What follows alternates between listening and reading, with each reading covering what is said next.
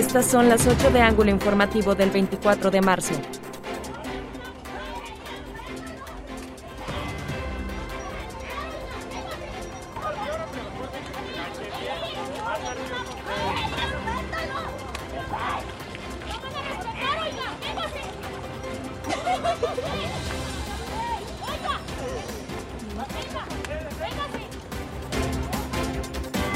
Se pelean policías y civiles tras conflicto vial en Santiago Papasquiaro. Dejan sus estudios 5.2 millones de alumnos por la pandemia en México, según datos del INEGI, casi el 10% de la población estudiantil.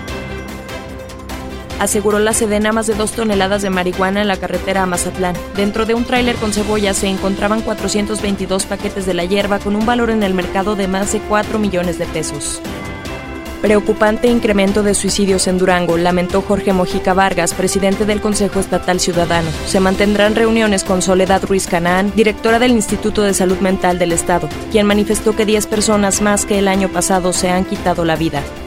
Quedará con secuelas neurológicas el menor de cuatro años golpeado en Nuevo Ideal por su padrastro, aseguró Hugo Rueda, director del Hospital Materno Infantil, que tendrá daños permanentes. Aún no se sabe la magnitud de los mismos.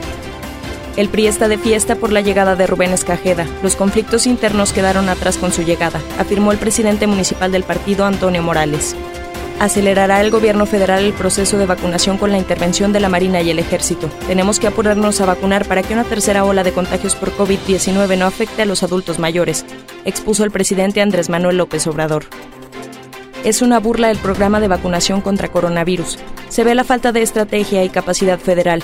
Es una operación política para el proceso electoral. Quisiera ver para el 15 de abril cuántas vacunas llegan, señaló el diputado Carlos Maturino. Funerales Hernández presentó